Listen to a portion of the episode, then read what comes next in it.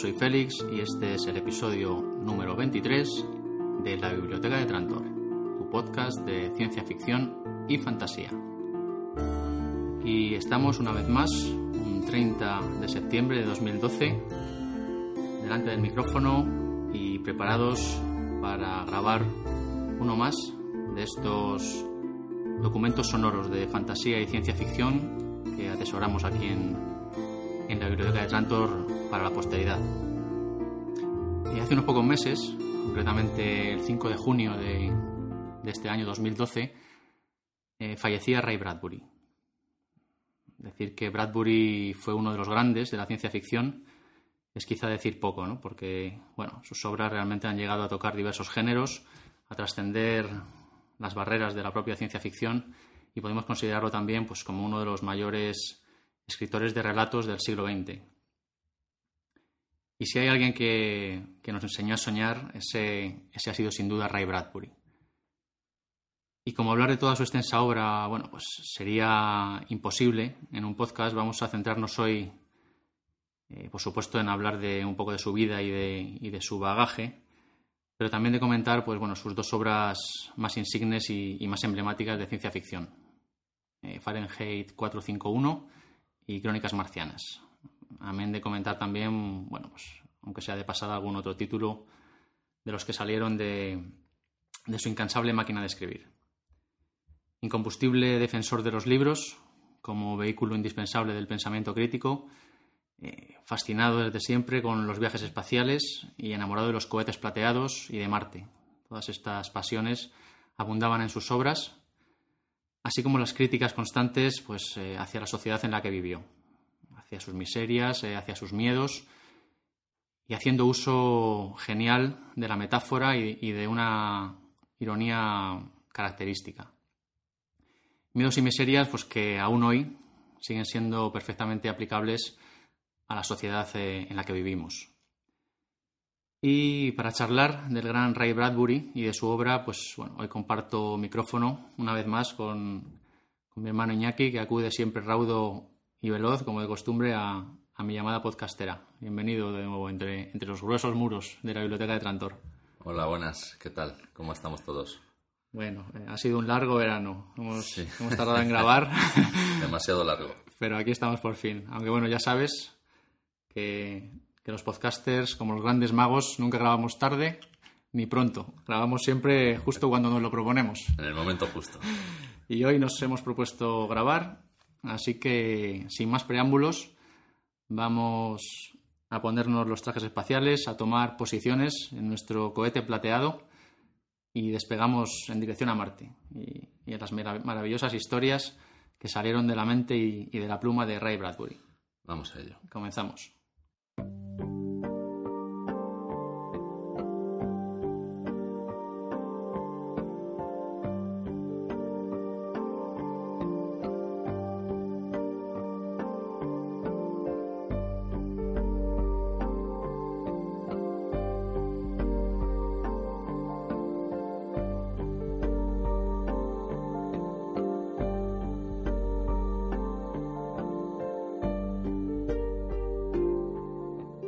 Douglas Bradbury nació un 22 de agosto de 1920 en Waukegan, Illinois.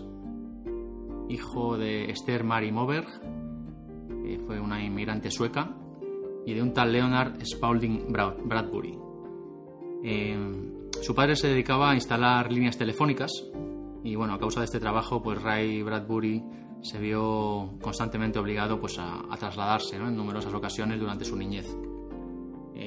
Eh, esta vida itinerante terminó en 1934, año en el que la familia Bradbury pues, se instaló definitivamente en California, en la ciudad de Los Ángeles. Eh, por razones eh, meramente económicas, pues Ray Bradbury no pudo ir a la universidad y decidió educarse de manera autodidacta, a través de la lectura, a través de la escritura, pues comenzó a escribir a temprana edad. Y fue en esta época, a finales de los años 30, y principios de los 40 del siglo XX, cuando Bradbury pues, comenzó a publicar sus primeros relatos cortos. Al mismo tiempo que, comenzaba esta carrera como escritor, pues se vendía periódicos en la ciudad de Los Ángeles para ganarse la vida. La verdad es que es curioso como la mayoría de estos grandes de, la ciencia ficción son, son autodidactas, casi todos, y, es un denominador común entre ellos. Sí, la verdad es que sí, son además apasionados de, la lectura ¿no? y del conocimiento. Tanto Asimov como, como otros, pues indagan mucho en el saber y de muchas ramas para luego poder, creo yo, pues dar, dar forma a esos universos tan, tan ricos, ¿no? Y tan... Su primera publicación se produjo en enero de 1938, con un relato que se tituló El dilema de Holler Bochen y fue publicada en el fanzine Imagination. Poco después, eh, en 1939, incluso editaría pues, su propio fanzine, que se llamó Futuria Fantasía. La verdad es que solo editó cuatro números, no tuvo demasiado éxito, eh, pero bueno, era el mismo el que, el que la llenaba prácticamente de contenidos. Eh, a los 21 años fue cuando por primera vez percibió honorarios por uno de sus relatos, concretamente 15 dólares, por uno titulado El péndulo, que, que fue publicado en 1941 en la revista Super Science Stories eh, y luego muchos otros de sus relatos pues, fueron apareciendo en revistas de la época, ¿no? como Spaceways, también publicó en, la, conocida Weird Tales, en la Best American Short Stories y por supuesto pues, en su propia revista publicaba también relatos suyos, ¿no? Futuria Fantasía. A finales de 1942 dejó de vender periódicos para por fin poder dedicarse a escribir a tiempo completo, aprovechando que le rechazaron en el servicio militar por sus problemas de vista. No podría disparar bien el fusil. bueno, eh, si ves fotos suyas, ves que atesoraba unas gafas de estas de culo de botella importantes. Por aquella primera época eh, solía emplear varios seudónimos para firmar sus relatos. Se hacía llamar eh, Ron Reynolds, Guy Amory, Anthony Corbais, Edward Banks, Omega, Brian Eldred incluso el nombre de su propio padre. Utilizó alguna vez Leonard Spaulding. Eh, también llegó a firmar como Douglas Spaulding. Leonard Douglas también. sí, la verdad es que le gustaba, le gustaba cambiar de, de nombre, de nombre a, menudo. En 1946 eh, conoció a Maggie McClure, que como no podía ser de otra forma, trabajaba como dependiente en una librería. Y un año después, en 1947, pues eh, se casaron, ¿no? Y con esta mujer tuvo cuatro hijos, y la verdad es que pasó prácticamente pues toda su vida, ¿no? hasta que ella falleció en el año 2003. Y precisamente en ese año 1947 eh, fue el año en que Bradbury salió definitivamente del, anonimato, eh, del anonimato literario con la colección de relatos Carnaval Negro. Tan solo tres años después de esto, en el 50, ya sería cuando su carrera alcanzaría un importante punto de inflexión y cuando pues ya triunfaría definitivamente con Crónicas Marcianas, una de sus obras insignes que ya hoy, bueno, ya hoy convertida en clásico en, en, la cual, bueno, pues fantaseaba de manera crítica e irónica pues con la supuesta colonización del planeta rojo por la humanidad, ¿no? En Crónicas Marcianas, Bradbury dejaba claramente patente pues, eh, las grandes preocupaciones de la sociedad de aquella época, ¿no? El miedo, el miedo a las potencias extranjeras, el, el, miedo al, terrible holocausto nuclear ¿no? que se cernía sobre, sobre, el mundo en aquella época. Y las consecuencias eh, del racismo también están muy presentes en esta obra. ¿no? el racismo, la censura de los medios de comunicación. La verdad es que es una obra muy crítica, de la cual eh, luego hablaremos un poquito más detenidamente a lo largo del podcast. Después eh, vendrían títulos como El hombre ilustrado en 1951, Las doradas manzanas del sol en el 53, y por fin su obra, su obra más emblemática, Fahrenheit 451, también en 1953. Una novela ambientada en una sociedad futurista, distópica, y en la que el pensamiento único pues, se impone ¿no? para alcanzar la felicidad y, bueno, en la que los libros están completamente prohibidos y, se queman. ¿no? Esta novela es todo un clásico eh, y además sería después llevada al cine por Franco Truffaut con Oscar Werner como protagonista. Y la verdad es que si bien a Bradbury se le conoce como uno de los grandes de la ciencia ficción, él mismo decía que, no era un escritor de ciencia ficción, sino que era un escritor de fantasía y que su única novela de ciencia ficción había sido este Fahrenheit 451. Se consideraba a sí mismo pues, como un narrador de cuentos, ¿no? sin propósitos políticos, pero con fuertes valores morales. y, además esto, esto quedó patente, ¿no? Eh, quedó patente porque inicialmente, en sus inicios, muchas revistas de la época eh, se mostraban bastante reticentes a publicar sus relatos, ¿no? Relatos de, un tipo al que consideraban raro, ¿no? Que no llenaba sus páginas con historias eh, de rigor científico, ni de acción, ni, ni de aventuras, ¿no? Sino que escribía cuentos de corte más reflexivo, más intimista, a menudo más preocupado pues, eh, de lo que le sucedía a los personajes en su interior, eh, de lo que sucedía con los protagonistas, y relatos pues, cargados de lirismo. ¿no? Historias, eh, podríamos decir, centradas en los personajes. Y bueno, todo esto en aquella época pues, era una rareza ¿no? en la ciencia ficción. con el tiempo, y, y, la verdad es que gracias a estas rarezas pues, acabó ganándose al público. Y bueno, la verdad es que Bradbury nunca pretendió el divertimento fácil, ¿no? Ni, novelizar la ciencia como, se estilaba en la época, ¿no? Quería emocionar a sus lectores, evocar sus sentimientos y, podríamos decir que capturar sus corazones, ¿no? A mí, a mí en muchos, en muchos momentos me recuerda mucho a, Lem, ¿no? A Stanislas Lem en, su forma de escribir en muchos pasajes. Por ejemplo, en Solaris es, es como muy, muy psicológico, ¿no? Toda la narración, todo intenta interiorizarse dentro del personaje y meterse dentro. A mí, a mí me, yo lo defino como es ciencia ficción poética realmente lo que escribe Bradbury. Sí, el clima es muy, muy poético, muy... Todas sus historias están... Muy romántico, ¿no? Está muy plagado de, romanticismo y de mm, melancolía, todo así como muy... Sí, ahora hablaremos en profundidad de, Fahrenheit y de Crónicas Marcianas y, la verdad es que hay, sobre todo en Crónicas Marcianas se ve ese lirismo, ¿no? Esa, esa nos deja escenas, podríamos decir, incluso bellas, ¿no? Eh, yo creo que al tratarse también un poco de como de cuentos cortos, ¿no? Que luego fue aglutinando eso, cada uno tiene, tiene como mucha fuerza por sí mismo, ¿no? no están como interconectados, pero no depende de... Sí, realmente son se pueden leer independientemente, pero luego al juntarlos, pues eh, forman un todo, ¿no? Y bueno, de esta manera, pues Ray Bradbury se convirtió en uno de los grandes, ¿no? De la ciencia ficción, eh, pues a base de historias en las que lo más importante pues no eran los inventos eh, científicos futuristas, ni los viajes interestelares, ni los alienígenas, ni nada de esto, ¿no? Sino que lo más importante de sus historias eran los propios personajes.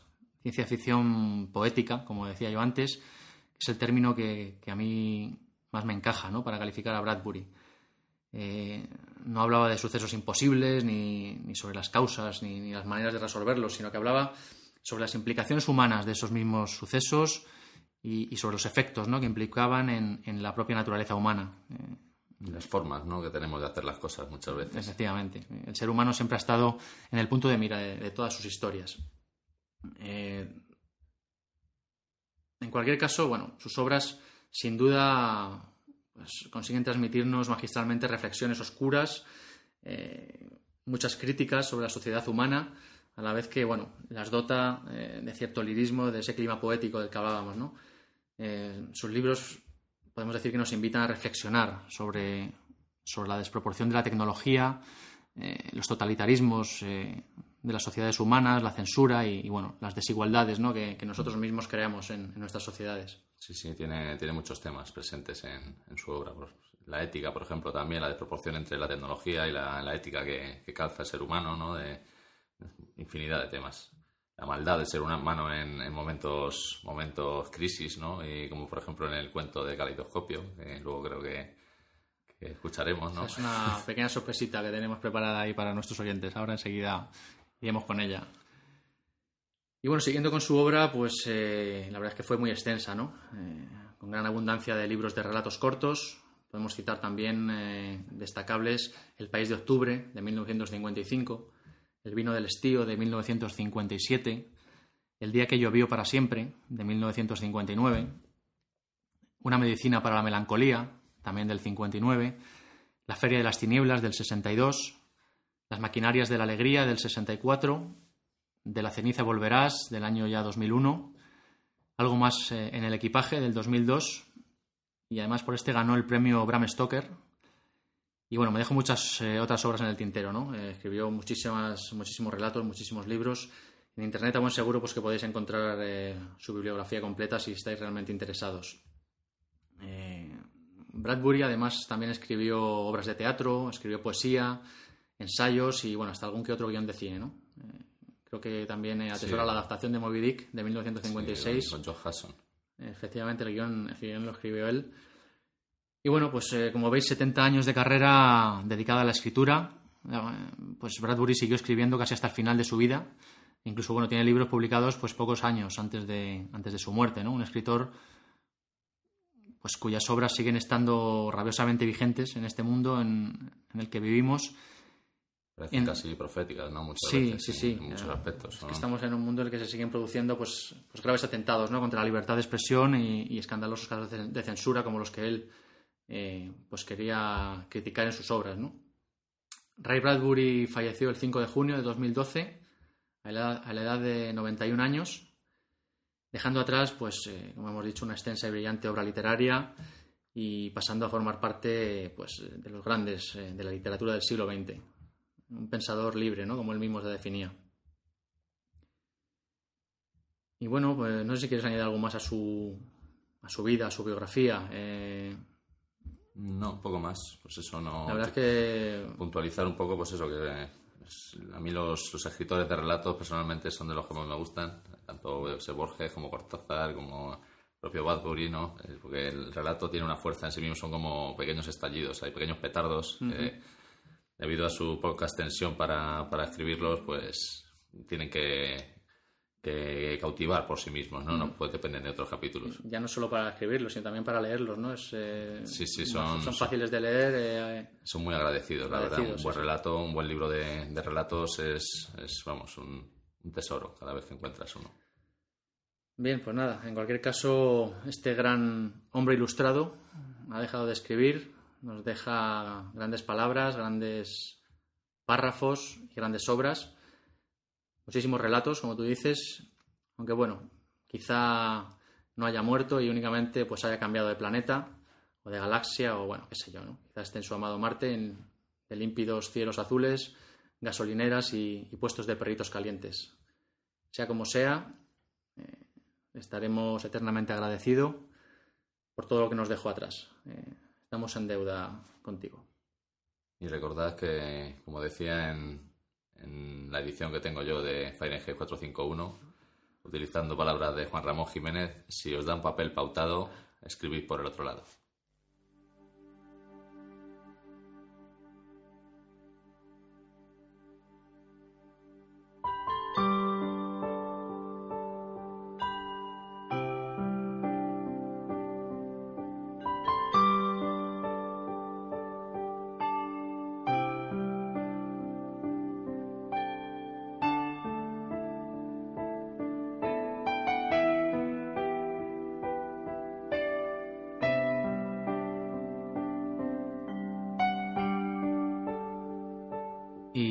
Tras este breve repaso a la biografía y a la bibliografía de Ray Bradbury, eh, vamos a comenzar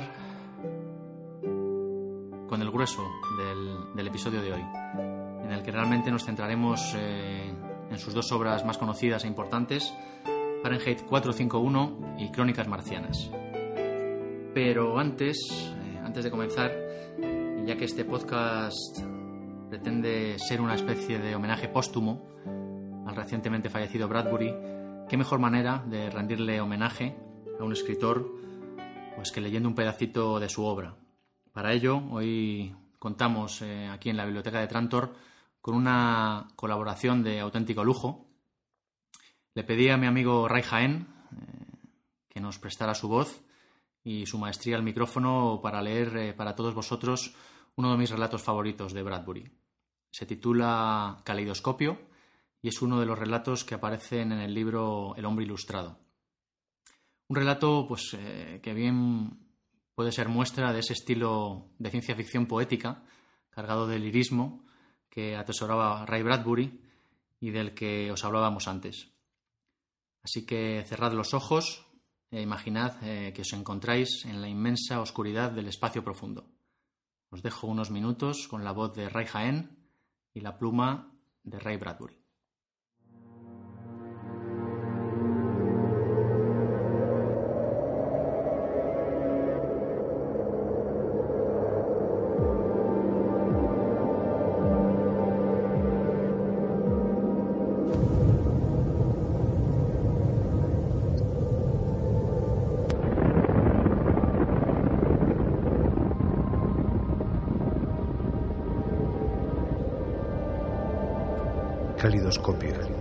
Un relato de Ray Bradbury. El primer impacto rajó la nave cual si fuera un gigantesco abrelatas. Los hombres fueron arrojados al espacio, retorciéndose como una docena de peces fulgurantes. Se diseminaron en un mar oscuro mientras la nave, convertida en un millón de fragmentos, proseguía su ruta semejando un enjambre de meteoritos en busca de un sol perdido. Barclay, Barclay, ¿dónde estás? ¿Dónde estás?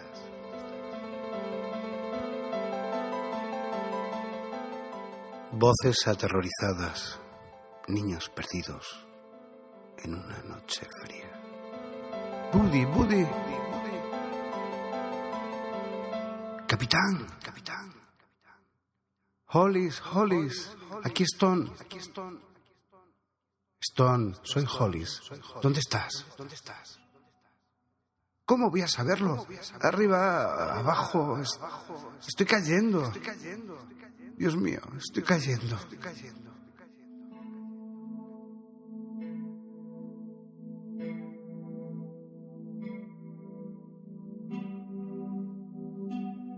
Caían caían en la madurez de sus vidas como guijarros diminutos y plateados. Se diseminaban como piedras lanzadas por una catapulta monstruosa y ahora, en vez de hombres, eran solo voces. Voces de todos los tipos, incorpóreas y desapasionadas, con distintos tonos de terror y resignación nos alejamos unos de otros. Era cierto. Hollis, rodando sobre sí mismo, sabía que lo era y de alguna forma lo aceptó. Se alejaban para recorrer distintos caminos y nada podría reunirles de nuevo. Vestían sus trajes espaciales herméticamente cerrados, sus pálidos rostros ocultos tras las placas faciales no habían tenido tiempo de acoplarse las unidades energéticas. Con ellas habrían sido pequeños botes salvavidas flotando en el espacio. Se habrían salvado. Habrían salvado a otros. Habrían encontrado a todos hasta unirse para formar una isla de hombres y pensar en alguna salida. Pero ahora, sin las unidades energéticas acopladas a sus hombros, eran meteoritos alocados encaminándose hacia destinos diversos e inevitables. Pasaron diez minutos. El terror inicial se apagó, dando paso a una calma metálica. Sus voces extrañas empezaron a entrelazarse en el espacio, un telar inmenso y oscuro, cruzándose y volviéndose a cruzar hasta formar el tejido final. Stone a Hollis, ¿cuánto tiempo podremos hablar por radio? Depende de tu velocidad y la mía. Una hora, supongo. Algo así, dijo Hollis, pensativo y tranquilo. ¿Qué sucedió? ¿Qué sucedió? Preguntó Hollis al cabo de un minuto. El cohete estalló, eso es todo. Los cohetes estallan, ¿sabes? ¿Hacia dónde caes? Creo que me estrellaré en el sol. Yo en la Tierra, de vuelta a la madre Tierra a 15.000 kilómetros por hora, arderé como una cerilla. Hollis pensó en ello con una sorprendente serenidad. Le parecía estar separado de su cuerpo, viéndolo caer y caer en el espacio, con la misma tranquilidad con la que había visto caer los primeros copos de nieve de un invierno muy lejano. Los otros guardaban silencio. Pensaban en el destino que les había llevado a esto, a caer y caer sin poder hacer nada para evitarlo. Hasta el capitán callaba, porque no había orden o plan que pudiera arreglarlo todo. Oh, esto es interminable, interminable, interminable. No quiero morir, no quiero morir. Esto es interminable. ¿Quién habla? No lo sé. Creo que es Stimson. Stimson, eres tú. Esto es interminable. Y no me gusta. Dios mío, no me gusta nada. Stimson, aquí Hollis. Stimson, ¿me oyes? Una pausa. Seguían separándose unos de otros. Stimson. Sí, repito por fin. Stimson, tranquilízate. Todos tenemos el mismo problema. No quiero estar aquí. Me gustaría estar en cualquier otro sitio. Hay una posibilidad de que nos encuentren. Sí, sí, seguro. No creo en esto. No creo que esté sucediendo realmente. Es una pesadilla, dijo alguien. Cállate, ordenó Hollis. Ven y hazme callar, contestó la voz. Era Applegate. Se reía con toda tranquilidad, sin histeria. Ven y hazme callar. Por primera vez, Hollis sintió su impotencia. La cólera se adueñó de él porque en aquel momento deseaba más que ninguna otra cosa herir a Applegate. Había esperado muchos años para poder hacerlo. Y ahora era demasiado tarde. Applegate era únicamente una voz radiofónica. Y seguían cayendo y cayendo. Dos de los hombres se pusieron a gritar de repente, como si acabaran de descubrir el horror de su situación. Hollis vio uno de ellos en una pesadilla flotando muy cerca de él, chillando y chillando. ¡Basta! ¡Basta! El hombre estaba casi al alcance de su mano. Gritaba enloquecido. Nunca se callaría. Seguiría chillando durante un millón de kilómetros mientras se encontrara en el campo de acción de la radio. Fastidiaría a todos los demás e impediría que hablaran entre sí. Hollis alargó la mano. Era mejor así. Hizo un último esfuerzo y tocó al hombre. Se agarró a su tobillo y fue desplazando la mano hasta llegar a la cabeza. El hombre chilló y se retorció como si estuviera ahogándose. Sus gritos llenaron el universo. Lo mismo, lo mismo, pensó Hollis. El sol, la tierra o los meteoros lo matarán igualmente. ¿Por qué no ahora?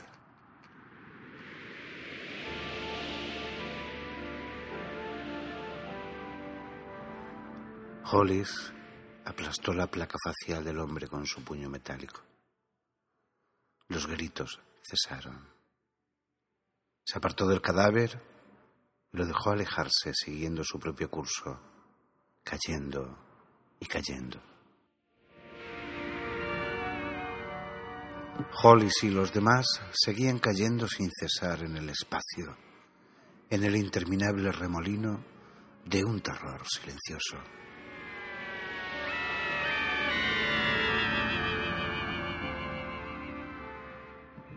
Hollis, ¿sigues ahí?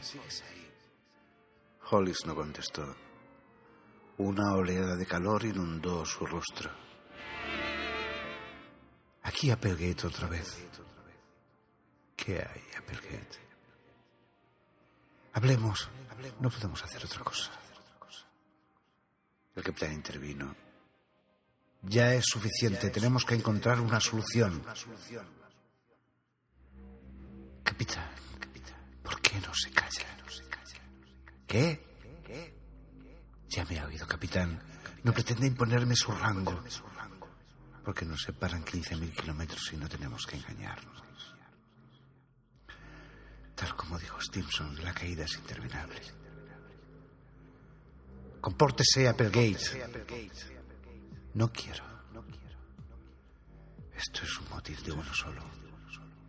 No tengo una maldita cosa que perder. Es una ave era mala. Usted un mal capitán y espero que sea así. Cuando llegue al sol. Le ordeno que se calle. Adelante, vuelva a ordenarlo. Applegate sonrió a 15.000 kilómetros de distancia. El capitán no dijo nada más. ¿Dónde estábamos, Hollis? Ah, sí, ya recuerdo. También te odio a ti. Pero tú ya lo sabes. Hace mucho tiempo que lo sabes. Hollis, desesperado, cerró los puños. Quiero confesarte algo. Prosiguió Applegate. Algo que te hará feliz. Fui uno de los que votaron contra ti en la Rocket Company hace cinco años. Un meteorito surcó el espacio. Miró hacia abajo y vio que no tenía mano izquierda. La sangre brotaba a chorros. De repente advirtió la falta de aire en su traje. El oxígeno que conservaba en los pulmones le permitió, sin embargo, hacer un nudo a la altura de su codo izquierdo, apretando la juntura y cerrando el escape. La rapidez del suceso no le dio tiempo a sorprenderse. Ninguna cosa podía sorprenderle en aquel momento. Ya cerrado el boquete, el aire volvió a llenar el traje en un instante y la sangre, que había brotado con tanta facilidad, quedó comprimida cuando Hollis apretó aún más el nudo, hasta convertirlo en un torniquete.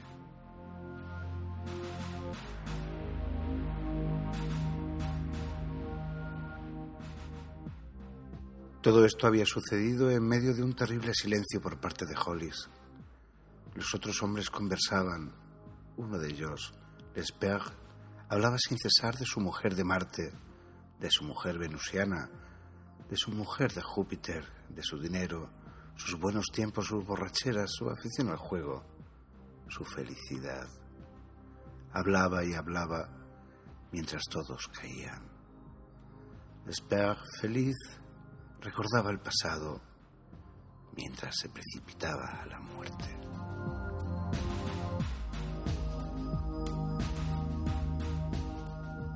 Todo era tan raro. Espacio, miles de kilómetros de espacio y voces vibrando en su centro. Ningún hombre al alcance de la vista. Solo las ondas de radio se agitaban tratando de emocionar a otros hombres.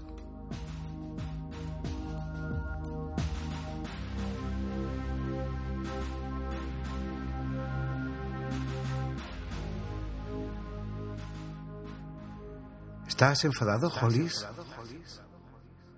No. Y no lo estaba. Había recuperado la serenidad.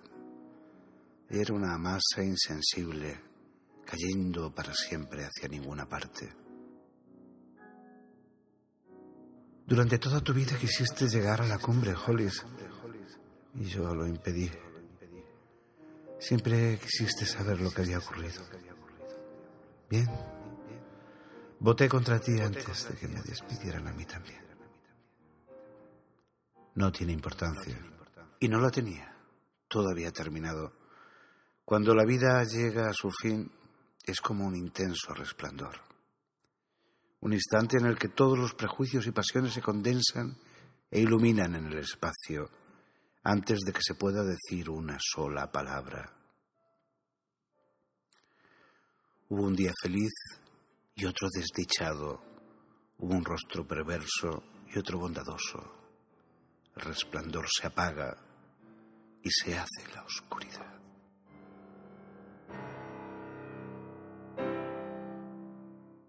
Hollis pensó en su pasado. Al borde de la muerte, una sola cosa le atormentaba y por ella, únicamente por ella, deseaba seguir viviendo. ¿Sentirían lo mismo sus compañeros de agonía? ¿Tendrían aquella sensación de no haber vivido nunca? ¿Pensarían como él que la vida surge y muere antes de poder respirar una vez? ¿Les parecería a todos tan abrupta e imposible o solo a él, aquí, ahora, con escasas horas para meditar?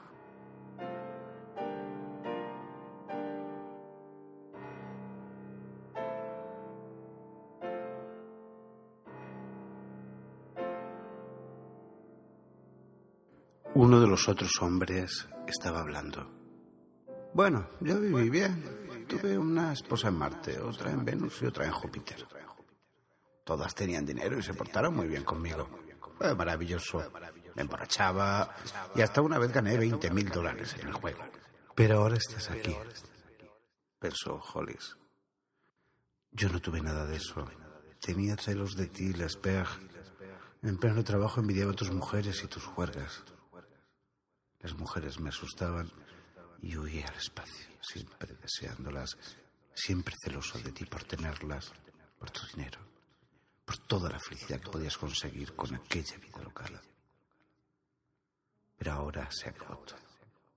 Caemos. Ya no tengo celos de ti. Es mi final y el tuyo. Y todo parece no haber sucedido nunca. Hollis levantó el rostro y gritó por la radio. Todo ha terminado, Lesper. Silencio. Como si nunca hubiese ocurrido. Lesper. ¿Quién habla? preguntó Lesper temblorosamente. Soy Hollis. Se sintió miserable. Era la mezquindad, la absurda mezquindad de la muerte. Applegate le había herido y él, Hollis, quería herir a otro. Applegate y el espacio le habían herido. Ahora estás aquí, Lesper. Todo ha terminado, como si nunca hubiera sucedido. No es cierto. No. Cuando llega al final todo parece no haber ocurrido nunca. ¿Es mejor tu vida que la mía ahora? Antes sí. ¿Y ahora? El presente es lo que cuenta. ¿Es mejor? ¿Lo es? Sí, es mejor. ¿Por qué? Porque conservo mis recuerdos. Porque conservo mis pensamientos. Porque recuerdo. Gritó Lesper muy lejos, indignado, apretando los recuerdos a su pecho con ambas manos. Y estaba en lo cierto. Hollis lo comprendió mientras una sensación fría como el hielo fluía por todo su cuerpo. Existían diferencias entre los recuerdos y los sueños.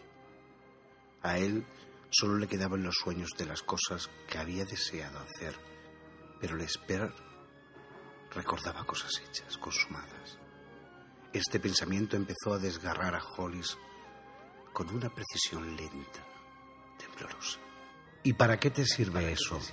gritó Alesper. ¿De qué te sirve ahora? Lo que llega a su fin ya no sirve para nada. No estás mejor que yo. Estoy tranquilo, contestó Lesper. Tuve mi oportunidad. Y ahora no me vuelvo perverso, como tú. ¿Perverso? Hollis meditó. Nunca en toda su vida había sido perverso. Nunca se había atrevido a serlo. Durante muchos años debió de haber guardado su perversidad para una ocasión como la actual. Perverso. La palabra martilleó en su mente. Se le saltaron las lágrimas y resbalaron por su cara. Cálmate, Hollis. Alguien había escuchado su voz sofocada. Era completamente ridículo. Tan solo unos momentos antes había estado aconsejando a otros, Stimson. Había sentido coraje y creído que era auténtico. Pero ahora lo comprendía. No se trataba más que de conmoción y de la serenidad que puede acompañarla. Y ahora trataba de condensar toda una vida en emociones reprimidas en un intervalo de minutos. Sé lo que sientes, Hollis, dijo Lesper ya a 30.000 kilómetros de distancia, con una voz cada vez más apagada. No me has ofendido. Pero no somos iguales. Se preguntó un aturdido Hollis. Lesper y yo, aquí, ahora, si algo ha terminado ya está hecho. ¿Qué tiene de bueno entonces? Los dos moriremos de una forma o de otra. Pero Holly sabía que todo aquello era puro raciocinio Era como intentar explicar la diferencia entre un hombre vivo y un cadáver. Uno poseía una chispa, una aura, un elemento misterioso, y el otro no. Y lo mismo ocurría con Lesper y él. Lesper había vivido enteramente, y ello le convertía ahora en un hombre diferente. Y él, Hollis, había estado muerto durante muchos años. Se acercaban a la muerte siguiendo distintos caminos y con toda probabilidad, si existieran varios tipos de muertes, la del Esper y la suya serían tan diferentes como la noche y el día. La cualidad de la muerte, como la de la vida, debe ser de una variedad infinita. Y si uno ya ha muerto una vez, ¿por qué preocuparse de morir para siempre, tal como estaba muriendo él? ahora. Un momento después descubrió que su pie derecho había desaparecido. Estuvo a punto de reír. El aire por segunda vez había escapado de su traje, se inclinó rápidamente y vio salir la sangre. El meteorito había cortado la carne y el traje hasta el tobillo. La muerte en el espacio era humorística. Te despedaza poco a poco cual tétrico invisible carnicero.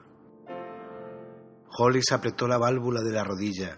Sentía dolor y mareo. Luchó por no perder la conciencia. Apretó más la válvula y contuvo la sangre, conservando el aire que le quedaba. Se enderezó y prosiguió su caída.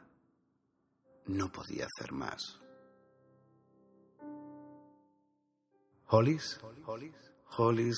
Respondió cansinamente, harto de aguantar la muerte. Aquí Applegate de nuevo, dijo la voz. Sí. He estado pensando y escuchándote. Esto no va bien. Nos convierte en perversos. Es una forma de morir muy mala nos saca toda la maldad que llevamos dentro. Hollis. Hollis, ¿me escuchas? Sí. Te mentí hace un momento. Te mentí. No voté contra ti. No sé por qué lo dije. Creo que deseaba hacerte daño. Parecías el más indicado. Siempre nos hemos peleado, Hollis. Creo que me estoy haciendo viejo de repente, arrepintiéndome. Cuando oí que eras tú un perverso me avergoncé. Es igual. Quiero que sepas que yo también fui un idiota. No hay ni pizca de verdad en todo lo que dije. Y vete al infierno. Hollis sintió que su corazón volvía a latir. Había estado parado durante cinco minutos. Ahora todos sus miembros recuperaron el calor. La conmoción había terminado y los sucesivos ataques de cólera, terror y soledad iban disipándose. Era un hombre recién salido de una ducha fría matutina, listo para desayunar y enfrentarse a un nuevo día. Gracias, Applegate. No hay de qué. Y anímate, bobo. ¿Dónde está Stimson? ¿Cómo se encuentra? ¿Stimson? Todos escuchaban atentamente. Debe de haber muerto. No lo creo. Stimson. Volvieron a escuchar. Y oyeron una respiración dificultosa, lejana y lenta. Es él, he escuchado. Stimson. Nadie respondió.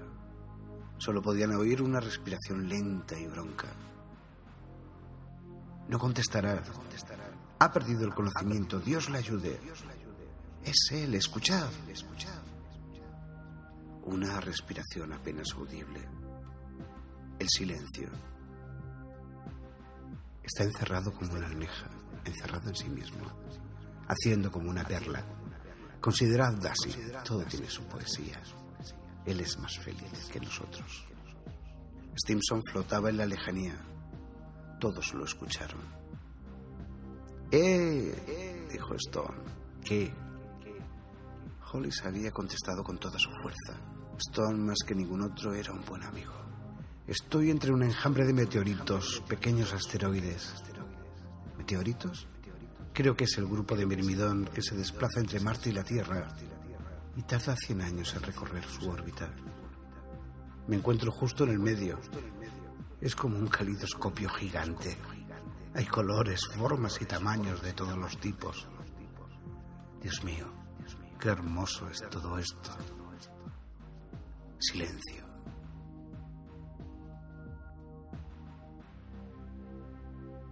Me voy con ellos, prosiguió Stone. Me llevan con ellos. Estoy condenado. Y se rió de buena gana. Hollis trató de ver algo, pero sin conseguirlo. Allí solo había las grandes joyas del espacio, los diamantes, los zafiros, las nieblas de esmeraldas y las tintas de terciopelo del espacio, y la voz de Dios confundiéndose entre los resplandores cristalinos. Era algo increíble y maravilloso pensar en Stone acompañando al enjambre de meteoritos. Iría más allá de Marte y volvería a la Tierra cada cinco años. Entraría y saldría de las órbitas de los planetas durante los siguientes miles y miles de años. Stone y el enjambre de Mirmidón, eternos e infinitos, girarían y se modelarían como los colores del calidoscopio de un niño cuando éste levanta el tubo hacia el sol y lo va girando. Adiós, Hollis. La voz de Stone ya muy debilitada. Adiós. Buena suerte, buena suerte, gritó Hollis a 50.000 kilómetros de distancia. No te hagas el gracioso, dijo Stone. Silencio. Las estrellas se unían más y más entre ellas. Todas las voces iban apagándose. Todas y cada una seguían su propia ruta, unas hacia el sol, otras hacia el espacio remoto, como el mismo Hollis. Miró hacia abajo. Él y solo él volvía solitario a la tierra. Adiós. Tómatelo con calma. Adiós, Hollis, dijo Applegate.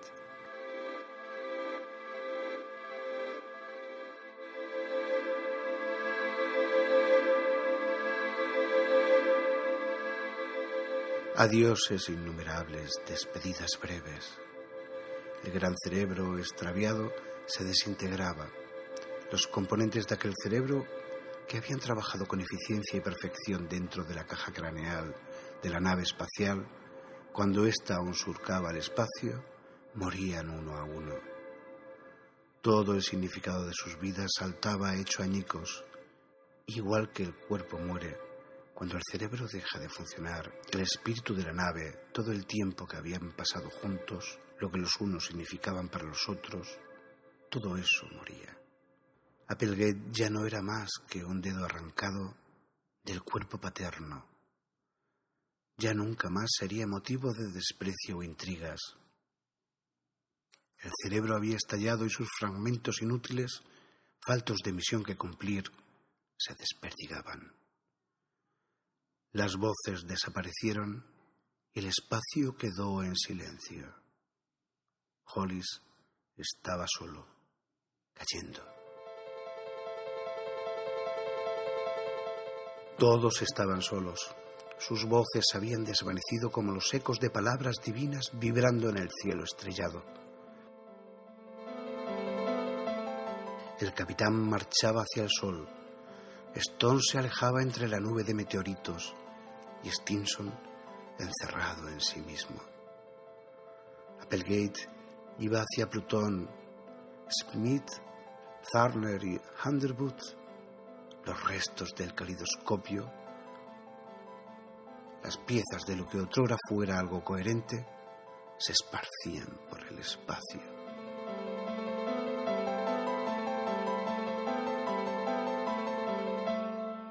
¿Y yo? Pensó Hollis. ¿Qué puedo hacer? ¿Puedo hacer algo para compensar una vida terrible y vacía?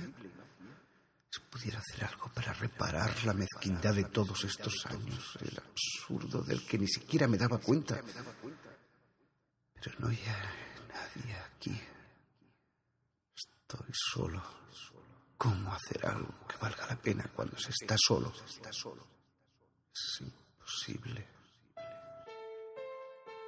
Mañana por la noche me estrellaré contra la atmósfera de la Tierra. Arderé y mis cenizas se esparcirán por todos los continentes. Seré útil.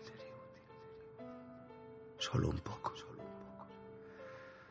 Pero las cenizas son cenizas y se mezclarán con la tierra. Caía rápidamente, como una bala, como un guijarro, como una pesa metálica. Sereno, ni triste ni feliz. Lo único que deseaba cuando todos los demás se habían ido era hacer algo válido, algo que solo él sabría. Cuando entre en la atmósfera arderé como un meteoro. Me pregunto si alguien me verá. Dijo en voz alta.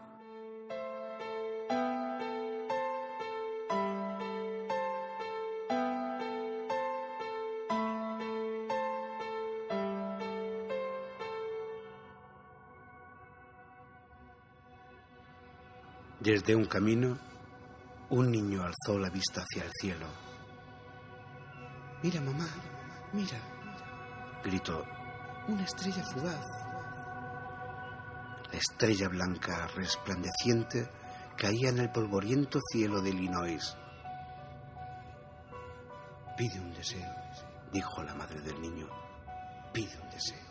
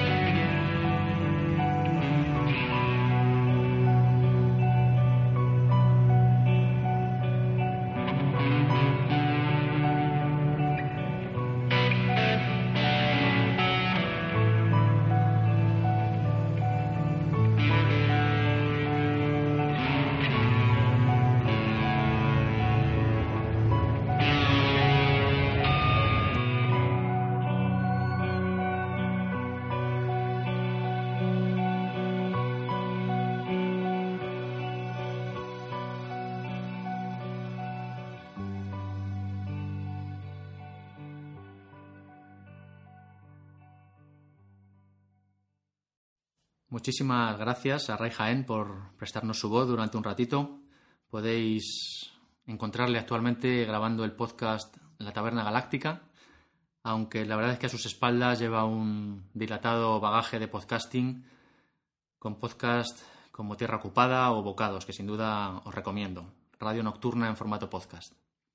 En cualquier caso, espero que os haya gustado, tanto como a mí, este pequeño relato de Bradbury, Caleidoscopio, que mezcla ciencia ficción y lirismo de manera magistral. Es uno de los relatos que personalmente más me gustan, de los que se pueden encontrar en El hombre ilustrado, libro pues, que también os recomiendo. Un relato, Caleidoscopio, que apareció por primera vez a finales de los años 40 en la revista Thrilling Wonder Stories, una revista de ciencia ficción de aquellas con, con portadas al más puro estilo pulp. Y la verdad es que una de las pocas de la época que tenía una editorial lo bastante flexible, pues como para aceptar relatos de ciencia ficción quizá extraños, ¿no? Como este caleidoscopio, sin parafernalias tecnológicas propias del género, sin aventuras y sin acción trepidante, que por aquel entonces eran los pilares de la ciencia ficción de la época y que no demasiados editores se atrevían a traspasar. Y sin más dilación, vamos a pasar, eh, si os parece, pues a hablar de, de la obra cumbre indispensable de Ray Bradbury, ¿no? Fahrenheit 451. Era estupendo quemar. Así es como comienza la novela, ¿no? Eh, así es como empieza Fahrenheit 451. Eh, maravilloso incluso en el título, ¿no? La temperatura en grados Fahrenheit a la que arde el papel. Una de las distopías más oscuras y terribles que nos ha brindado la ciencia ficción.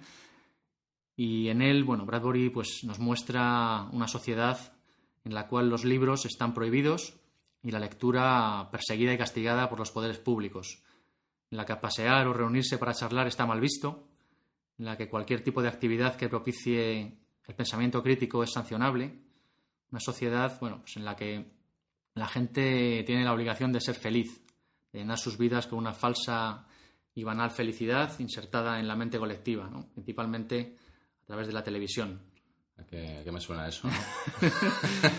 es, que, es que ahí está el tema, ¿no? Estoy hablando de una distopía futurista, pero es que eh, tiene tantas similitudes con la sociedad en la que si vivimos. Si te hubieras asomado a la ventana ahora mismo.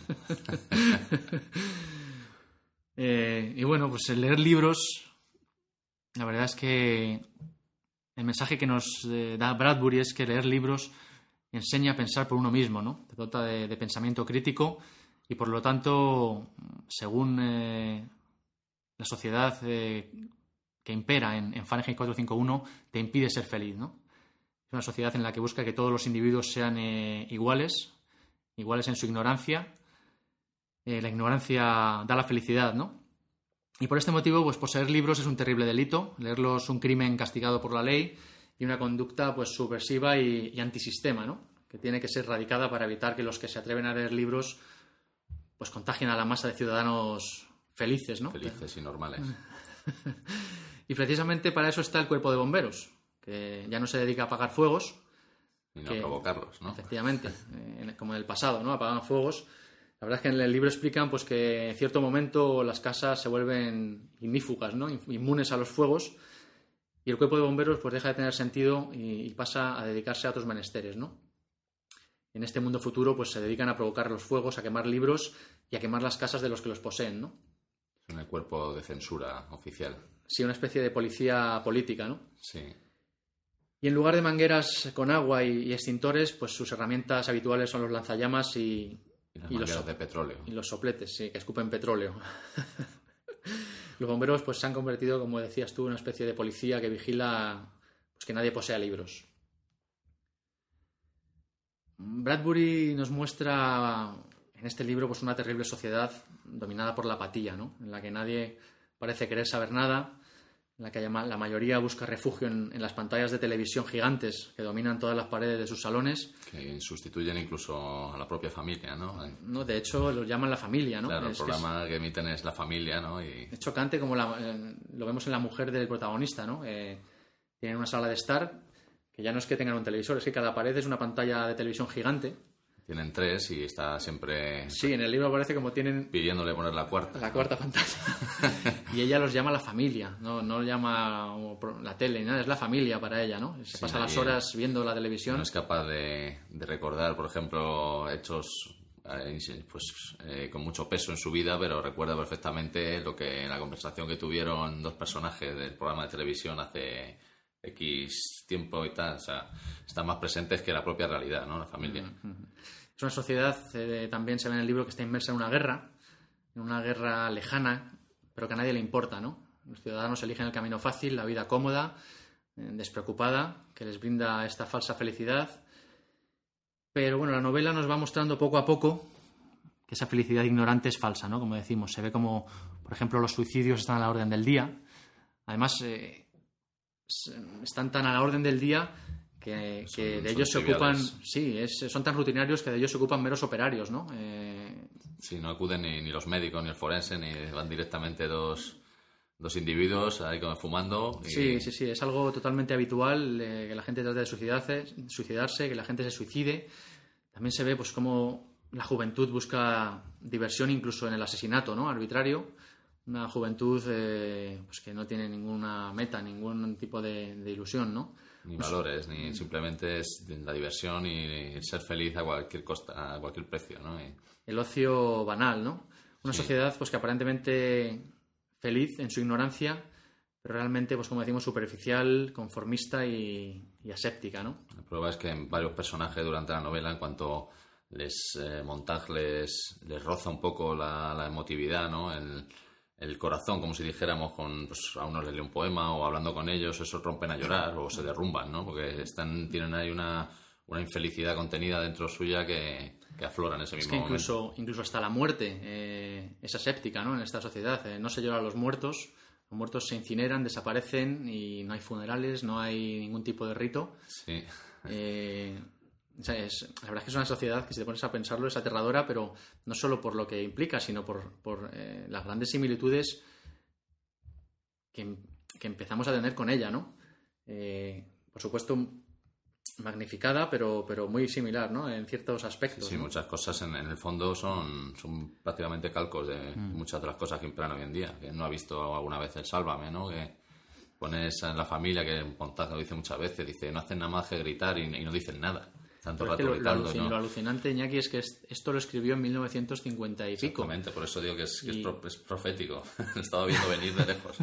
lo de los auriculares, ¿no? Que va todo el mundo auriculares en su mundo metido, ¿no? Sí, sí, sí. Eh, además lo dice... Lo dice... ha aprendido incluso la mujer a leer los labios de todo el tiempo que lleva los auriculares puestos con, la radio puesta. Lo dice ¿eh? mucho en el libro, ¿no? Una sociedad eh, de gente que se dedica a conducir deprisa, a escuchar música a todo volumen, al ocio banal.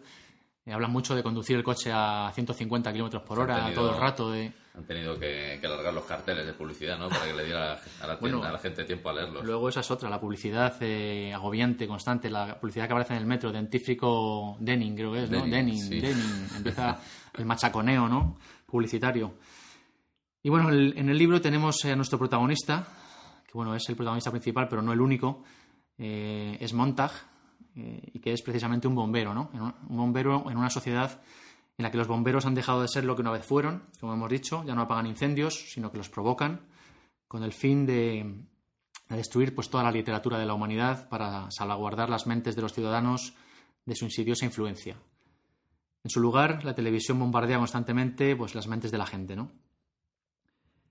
Y ambos factores pues, contribuyen a, restringir la libertad de pensamiento de las personas y, a cercenar su opinión y su creatividad. ¿no? Una sociedad de ciudadanos ignorantes y dóciles pero felices, ¿no? En su ignorancia. Y uniformados, ¿no? Mentalmente. Mm, efectivamente. Pero llegará un momento en que Montag, de la mano de una muchachita llamada Clarice McClellan, a la que, bueno, conoce casualmente en la calle, es una vecina, eh, pues comenzará a hacerse preguntas, ¿no? Mm, esta chica empezará a inquietar eh, su mente, a despertar preguntas en él, y en una de sus habituales eh, misiones de quema de libros, pues no, podrá resistir la tentación de guardarse uno furtivamente bajo la ropa, ¿no?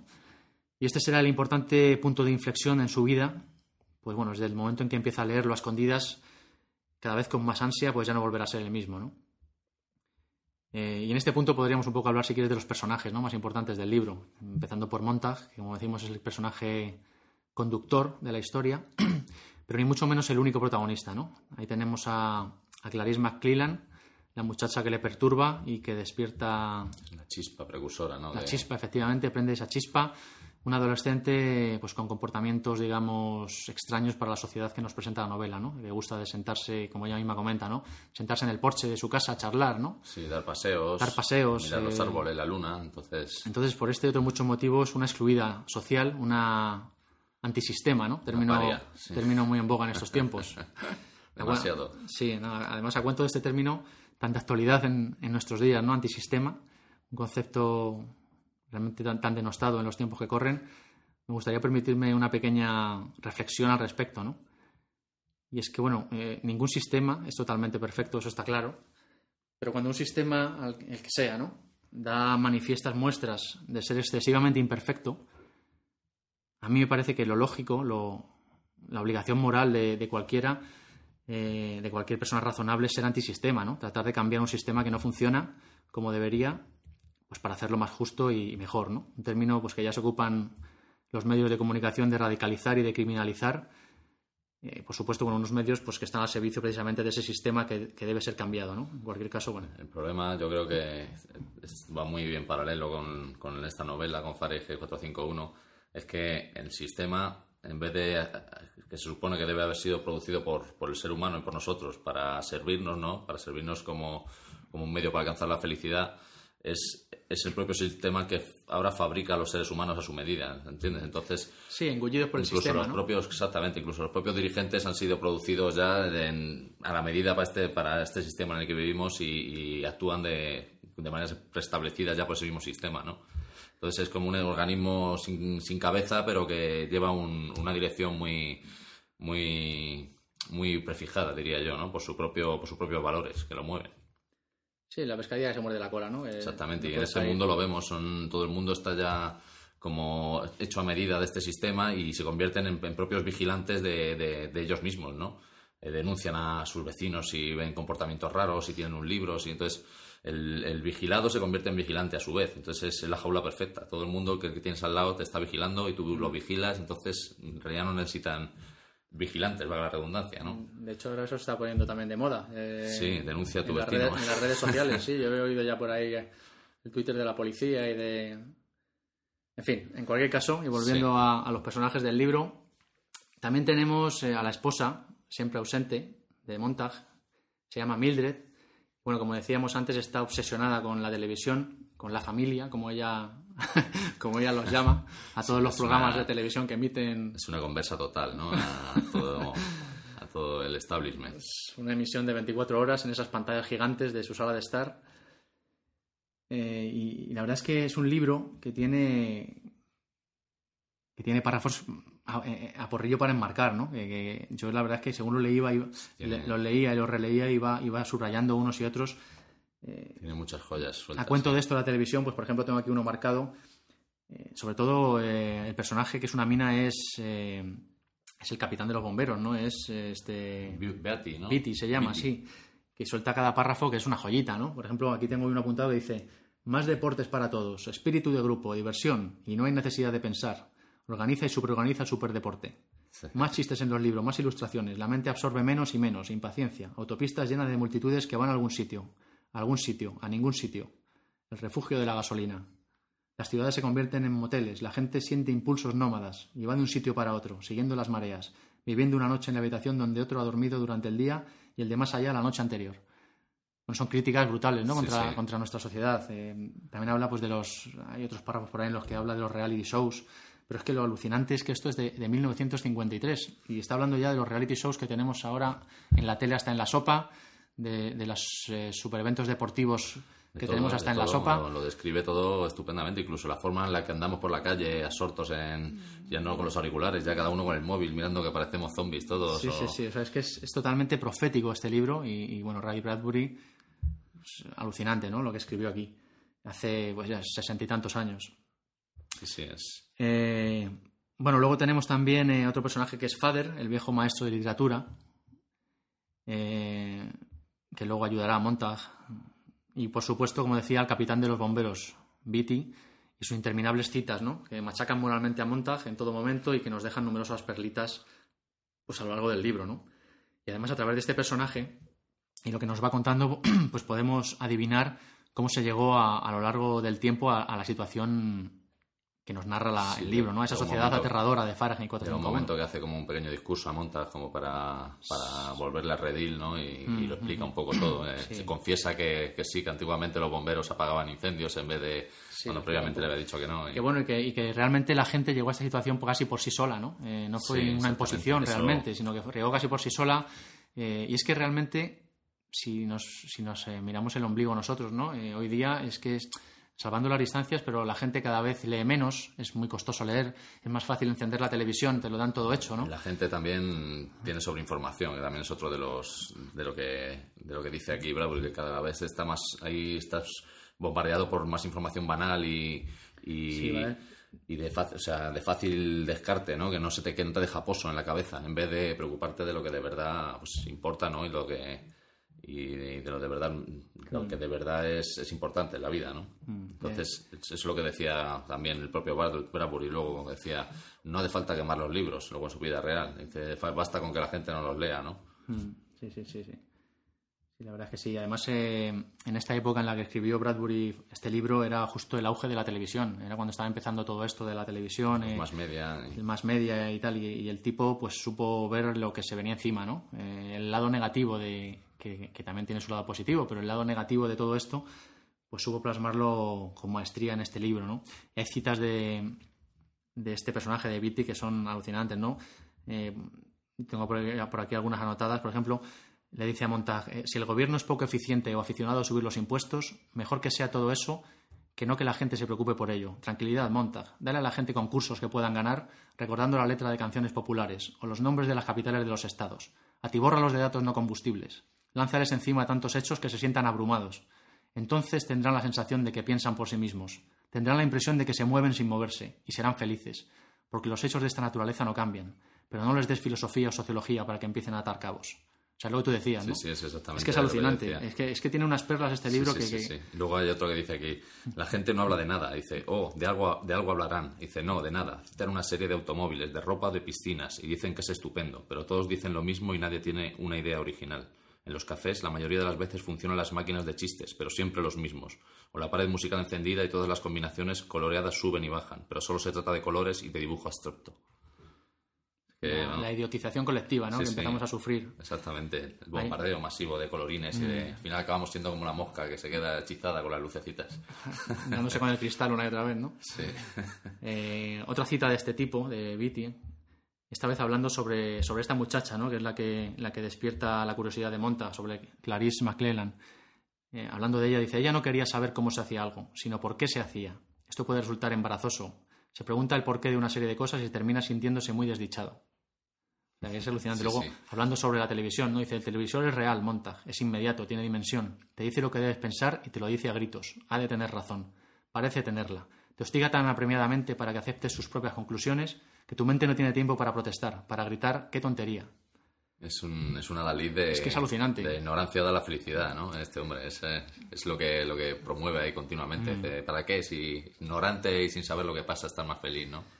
Lo malo es que cada vez hay más gente así. Sí. Eh, hoy, esa- hoy en día, año esa gente 2012. le, le diría, eh, mejor, ¿cómo era? Eh, le- Lo que decía Pessoa, decía, mejor sabiendo ser nada que ignorando nada dentro de nada, ¿no? Hablando de los libros, tiene otra cita aquí muy buena de Beatty. Dice, un libro es un arma cargada en la casa de al lado. Quémalo.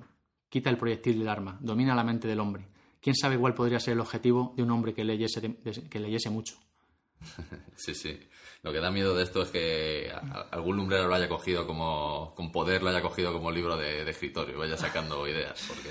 Hombre, la verdad es que es un libro de cabecera. Yo este es un libro que recomiendo a todo el mundo, que todo el mundo debería leer y, y digo más, incluso es un libro que debería darse en las escuelas, ¿no? Desde luego. Y bueno, siguiendo con los actores, eh, no quiero dejarme uno muy importante, eh, que no se nos puede olvidar y que siempre está presente como máximo exponente de la ley ejecutora, ¿no? Como defensor impasible e inhumano de hacer cumplir la ley del sistema, ¿no? El sabueso. Un implacable sabueso mecánico, ¿no? sí, sí. Perseguidor de criminales y, y renegados que osan quebrantar la ley. Recuerda casi como a un Terminator, Ni- ni ¿no? muerto ni vivo. Ahí, Efectivamente. con la aguja, ¿no? Que entra y sale cuando está como pensando ahí, cayendo gotas de- del veneno ese. La verdad es que, que sí es el, el concepto aterrador, ¿no? De, de- Sí, sí, de... Además que lo, lo venden como el proyectil lanzado que nunca falla, ¿no? La bala, la bala al renegado, al criminal hasta que lo encuentran. Sí, sí. Y hay otro concepto en Fahrenheit 451 eh, que a mí la verdad es que me resultó realmente hermoso, que es el de los hombres libro. Personas Sí, que, que memorizan un libro para salvarlo de la desaparición en una sociedad pues, en la que los libros se queman, ¿no? Y así, bueno, pues poder transmitir esos libros a otras generaciones y hacer uso de ellos en, en caso necesario en el futuro, ¿no? Realmente es un concepto porque- maravillosamente bello, ¿no? Este del hombre libro. En realidad es una, una vuelta a los, a los orígenes, ¿no? Es si pues la cultura es, va intrínseca unida con el hombre, ¿no? Entonces si, si llega un momento en que el propio sistema, inhumanizado completamente, la decide prohibirla, pues tendrá que ir, salir por algún, por algún sitio, ¿no? Entonces como que involuciona y vuelve a los orígenes, a la tradición Oral. oral, ¿no? A la transmisión de, de la cultura y de los conocimientos de manera oral, ¿no? Porque no, la civilización no puede quedarse sin memoria, ¿no? Eso, como decía Ortega, no, nosotros nos diferenciamos de los tigres de que tenemos memoria, ¿no? Recordamos lo que hemos hecho. Un tigre cuando nace no tiene memoria de especie, ni de lo que ha hecho su abuelo, ni su padre, ni nada. Entonces nosotros tenemos esos hombros de los gigantes sobre los que subirnos, ¿no? Como si dijéramos. Una memoria precisamente que esta sociedad que nos presenta Fahrenheit 451 está perdiendo, ¿no? Eh, y eso es lo aterrador, ¿no? Quedarnos sin memoria.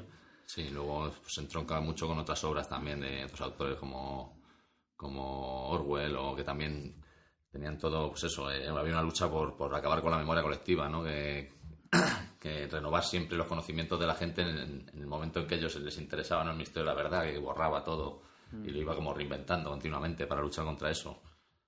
Es un poco... En cualquier caso, Fahrenheit 451, pues a mí me parece que es una maravillosa novela distópica y que invita a reflexionar, ¿no? A reflexionar mucho sobre la gran importancia de los libros y, de la literatura en nuestras vidas, ¿no? Y, y, nos brinda pues la oportunidad de imaginar cómo seríamos sin ellos. Es una, es una denuncia sublime de la decadencia cultural en la que, en la que estamos cayendo. Y podemos verlo a nuestro alrededor cada día, ¿no? Como decíamos, pues cada vez más gente prefiere, prefiere mirar la televisión a leer un libro, ¿no? Es mucho más sencillo ver la tele, dar al botón y que nos lo den todo hecho, ¿no? Más instantáneo.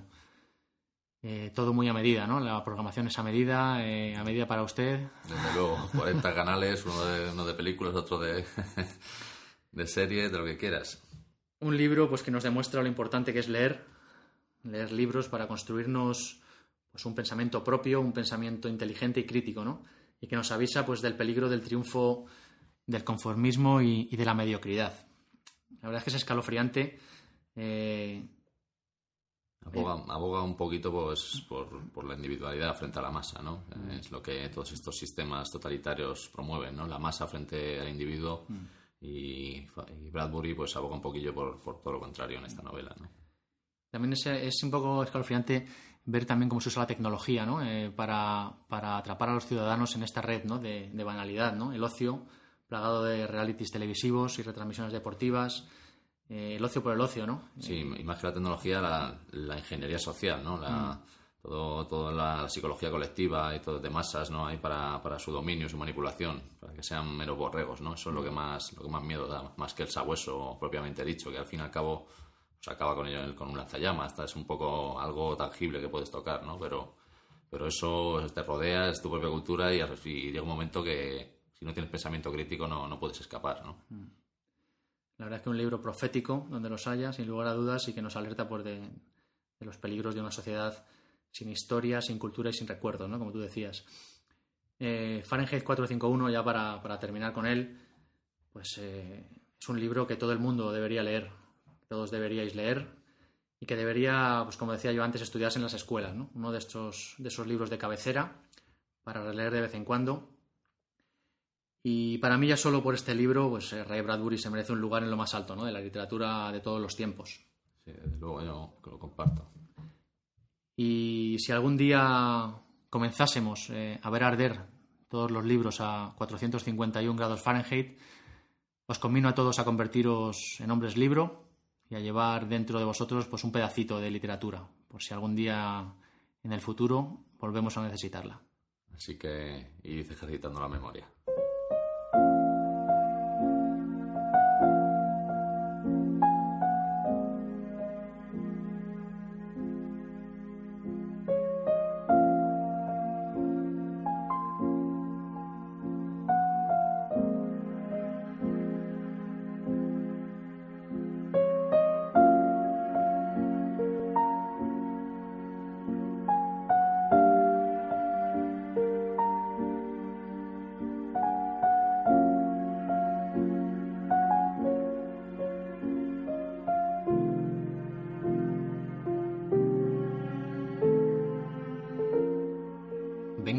Tercer planeta. Me llamo Nathaniel York. Así comienza, así se presenta al principio del libro eh, al señor K, habitante de Marte, el primer habitante terrestre que llega a Marte ¿no? en Crónicas Marcianas, otra de las grandes obras de Bradbury y la que le lanzó definitivamente a la fama en, en 1950. El libro es una colección de relatos independientes pero pues que comparten personajes y un hilo argumental en común que los conectan, ¿no? Formando un todo y que nos cuenta pues la colonización de Marte por una humanidad al borde de la destrucción. Sucesivas oleadas de cohetes plateados abandonan la Tierra y llegan a Marte para imponer su cultura de perritos calientes y gasolineras y mostrando pues muy poco respeto ¿no? por la civilización autóctona y trayendo consigo pues eh, numerosas enfermedades que, harán estragos entre los marcianos. ¿no? Seguramente todo esto nos suene de algo, pues realmente nos encontramos eh, ante un libro que nos hace una especie de, parábola con la colonización de América por parte de los europeos. ¿no? Desde luego. tiene muchas similitudes. Mm. Y, y el fatal destino pues que los pobladores autóctonos eh, sufrieron después, ¿no? También podemos ver en Crónicas Marcianas pues críticas demoledoras contra el racismo o contra la amenaza nuclear que tanto estaba de actualidad en, en la sociedad de la época. En los primeros capítulos del libro, más bien en los primeros relatos, eh, pues conocemos a los marcianos y vemos, vamos viendo pues cómo se enfrentan a los terrícolas que van llegando en sus, eh, en sus cohetes plateados, ¿no? Y después en los siguientes relatos, eh, más o menos en la segunda parte del libro, pues se nos hablará de los asentamientos humanos y de todas las implicaciones que, que conllevan. Sí, como modelan el mundo Efectivamente. la, la imagen del ser humano. Me gustó, por ejemplo, especialmente, y un relato que hablaba sobre racismo, ¿no? Bueno, realmente son dos.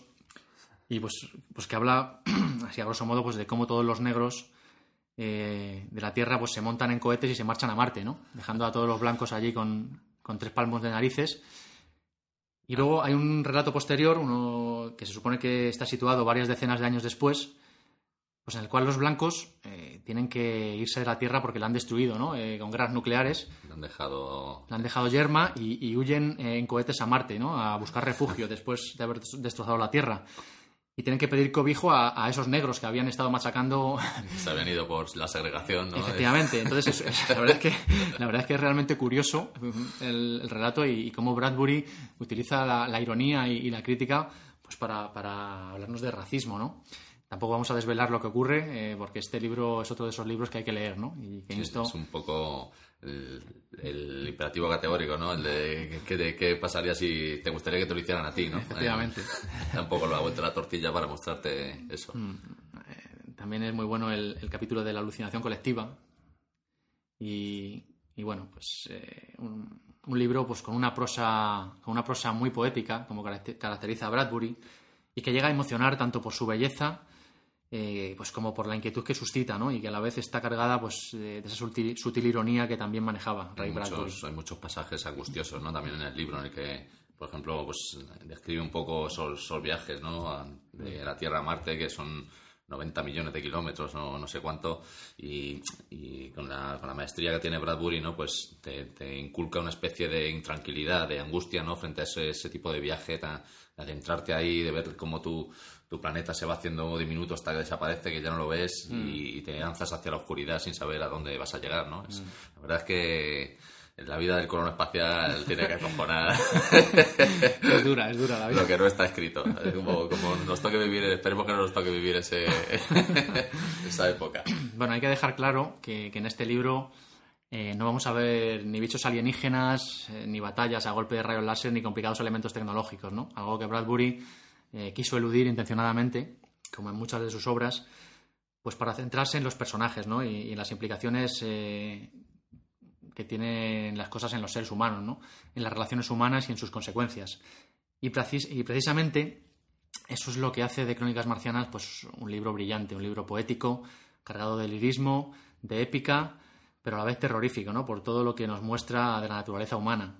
Tiene, contiene muchos, muchos avisos, yo creo, ¿no? De, pues eso, al, al adentrarse en el terreno de filosofar un poco de, de, pues lo que ocurriría y tal, pues te da muchos avisos, yo creo, sobre todo en, en la forma de acercarte hacia los, hacia los pueblos alienígenas, ¿no? O lo que nos podamos encontrar allí fuera, ¿no? Eh, porque en, to- en todo el libro se nota un, antropro- un antropocentrismo brutal, ¿no? Ellos van ahí como diciendo, yo soy el ser humano, te- tienes que recibir con una fiesta según llego, que, pero claro, se encuentran con que es todo lo contrario, ¿no? Como, como ignorados, como si, claro, Sí, sí, ¿por sí. quién te dice a ti que te iban a recibir una fiesta o te iban a dar de tiro? Tal, lo mismo pasan de ti directamente, ¿no? Mm. Entonces, explora otro tipo de. Te enseña un poco de humildad, ¿no? De que no somos el centro del el ombligo del mundo, de que hay que acercarse de otras formas distintas. De a- que realmente somos muy pequeños, ¿no?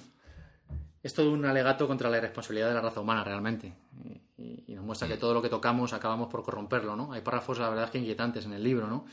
Eh, yo también he señalado algunos, porque es que estos son libros que, que te pones a subrayar y, y no, paras, ¿no? No paras. Eh, cada párrafo es casi una perla, ¿no? Eh, esto está sacado de una de las conversaciones de los personajes. Y dice, ¿cree usted que no? Nosotros, los habitantes de la Tierra, tenemos un talento especial para arruinar las cosas grandes y hermosas. ¿No pusimos kioscos de salchichas calientes en el templo egipcio de Karnak? Solo porque quedaba a trasmano y el negocio no podía dar grandes, grandes utilidades. Egipto es una pequeña parte de la Tierra, pero aquí todo es antiguo y diferente. Nos instalaremos en alguna parte y lo estropearemos todo. Llamaremos al canal Canal Rockefeller, a la montaña Pico del Rey Jorge, al mar Mar de Dupont, y habrá ciudades llamadas Roosevelt, Lincoln o Coolidge. Y esos nombres nunca tendrán sentido, pues ya existen los nombres adecuados para estos lugares, nombres mucho más antiguos. O sea, es una muestra de, cómo el hombre llega a los sitios y lo arrasa todo, ¿no? Arrasa todo, sí, exactamente. Eh, lo adapta todo a su, a su... Somos como un virus, como decían en Matrix, ¿no? sí, es que realmente es así, ¿no? Llegamos y, nos comemos todo lo que hay a nuestro alrededor y saltamos al siguiente, a la siguiente célula, al siguiente sitio. Dice en otro párrafo, y esas montañas, por ejemplo, tienen nombres, nunca nos serán familiares. Las bautizaremos de nuevo, pero sus verdaderos nombres son los antiguos. La gente que vio cambiar esas montañas las conocía por sus antiguos nombres. Los nombres con que bautizaremos las montañas y los canales resbalarán sobre ellos como agua sobre el lomo de un pato. Por mucho que nos acerquemos a Marte, jamás lo alcanzaremos. O sea, es, que, es que eh, son libros eh, para tener a mano el lápiz y ir subrayando párrafos. Tienen mucha densidad filosófica y de reflexión. Eh, y bueno, además es un libro que para la posteridad pues, nos deja memorables escenas, ¿no? hay, hay, escenas que son realmente bellas, ¿no? Como los desérticos paisajes marcianos que describe, esos habitantes de Marte mirando al cielo nocturno y, señalando a ese pequeño planeta llamado Tierra, ¿no? Y esas ciudades eh, marcianas abandonadas, bueno, en fin, hay... Luego hay, luego hay escenas también muy, muy hilarantes, ¿no? Muy, muy graciosas, también con mucho humor, que pues que no, no, lo ves en el estilo de, escritura ni en la propia prosa, pero luego el, te sorprende con, con, las situaciones ¿no? que se crean y con, por ejemplo, cuando, no sé si en, el segundo relato o en, el tercero, la segunda expedición que llega a la Tierra, ¿no? y van a presentarse encuentran con que todo el mundo pasa de ellos, como que les ignoran y, llega un momento que se, se, van, a, se van a acostar y, cuando despiertan hay una fiesta y montada en su honor, que era lo que esperaban. Mm. Ah, qué bien, está. Y entonces llega un momento que el, jefe de la expedición se queda pensando y dice, un momento, esto no es una fiesta de, recibimiento, estamos en un manicomio, ¿no? Entonces, claro, llegaban diciendo que eran terrícolas y al final les van mandando de una a otra hasta que los meten en el manicomio, ¿no? y ese, ese momento es eso que, vamos, yo me partí al culo cuando lo leí. La verdad es que... Está escrito con mucha, mucha maestría. Sí, Bradbury manejaba la ironía y, un, humor característico. El suspense y eh, tenía, tenía muy, muy buen estilo y muy, muy buen hacer, ¿no? Para guiar al lector por donde quería. Mm.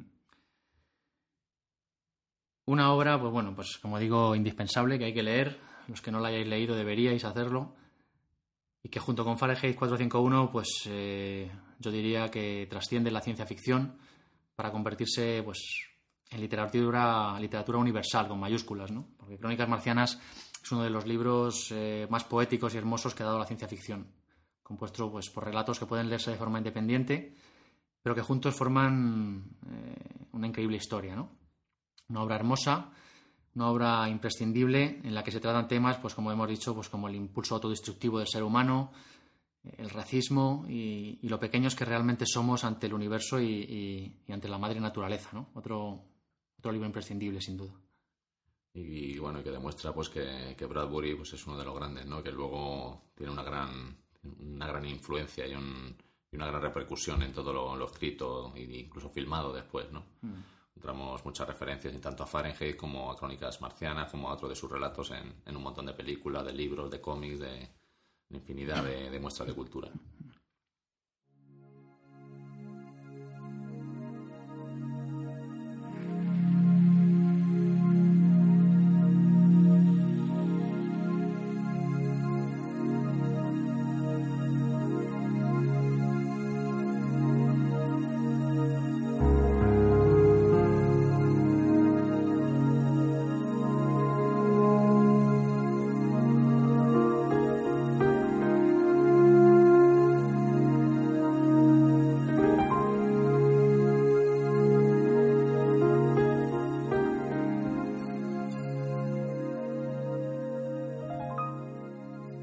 Antes de terminar vamos a escuchar la promo de hoy, que nos trae un nuevo podcast de historia y ciencia llamado Podcast XYZ. Eh, un podcast que he descubierto recientemente y que la verdad es que ha supuesto una grata sorpresa, ¿no? Por su calidad, por eh, todo lo que enseña y por lo que entretiene. Así que vamos a escuchar eh, la promo. Dentro audio.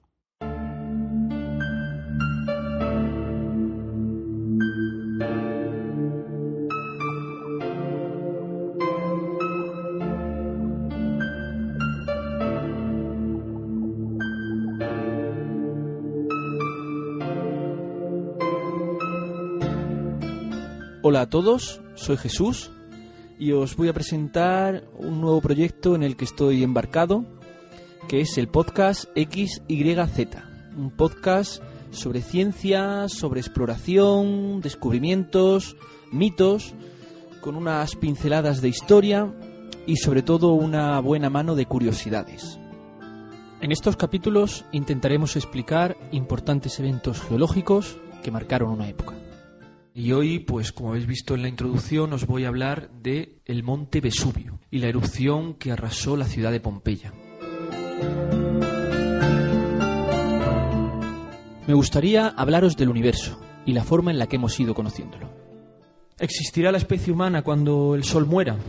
¿O nos habremos destruido antes a nosotros mismos?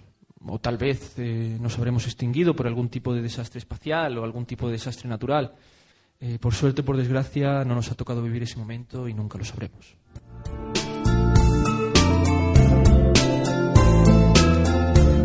Y finalmente hablaremos de grandes obras de la humanidad. Y bueno, hoy vamos a hablar del monumento más famoso de una de las ciudades más importantes de la historia de la humanidad. Vamos a hablar del Coliseo.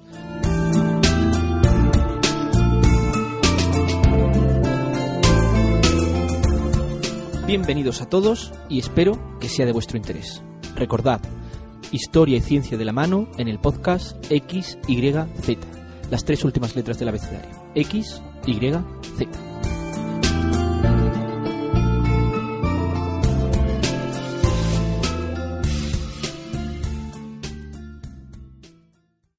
Y hasta aquí por hoy. Espero que este modesto podcast haya servido para despedirnos con honores del gran Ray Bradbury, genial escritor o genial contador de historias, como a él le gustaba eh, definirse, y que tantas obras hermosas eh, nos deja como legado.